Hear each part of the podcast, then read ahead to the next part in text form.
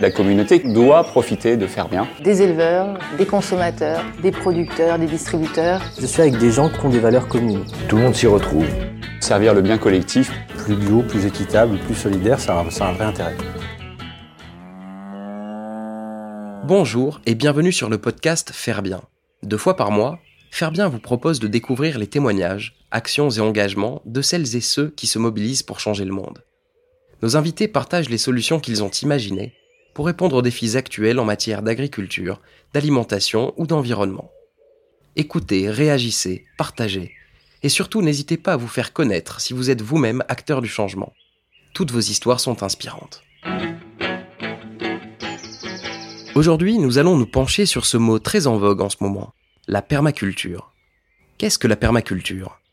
On parle de permaculture agricole, de permaculture urbaine, mais aussi de permaculture humaine. Qu'en est-il exactement de ce système agricole?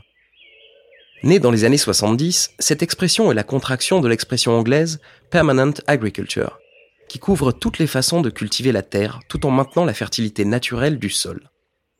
Un des premiers ouvrages qui porte sur le sujet est écrit par deux Australiens, Bill Mollison et David Holmgren, en 1978, et dont le titre est évocateur.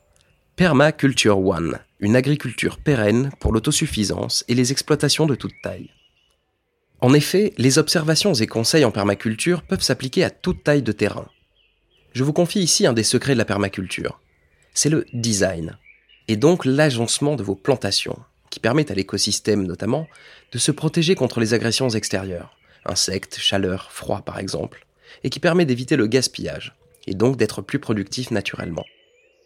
Dans l'élaboration de vos jardins et balcons, pensez donc à associer certaines plantations de fruits et légumes avec des fleurs par exemple. C'est pour ça que vous pouvez voir aux extrémités des vignes de vin des rosiers grimpants, qui permettent de détecter les maladies des vignes. Mais vous pouvez aussi mettre du cerfeuil à côté de vos salades ou de vos radis, pour les protéger des ravageurs, ou encore planter des capucines autour de vos pommiers pour faire fuir les pucerons.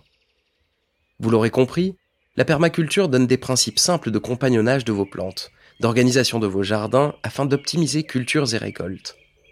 Si vous avez envie de vous lancer dans cette aventure passionnante, nous vous conseillons de suivre le MOOC, qui sont des cours en ligne, organisés par les colibris, pour avancer pas à pas dans cette pratique d'agriculture bienveillante.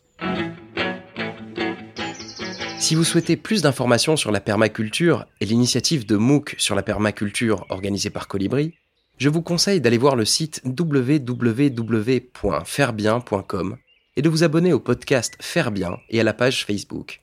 Vous y trouverez toutes les informations pour comprendre comment participer, à votre échelle, au changement.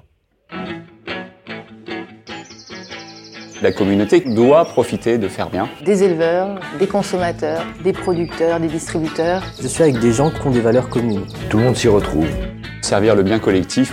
Plus bio, plus équitable, plus solidaire, ça a un vrai intérêt.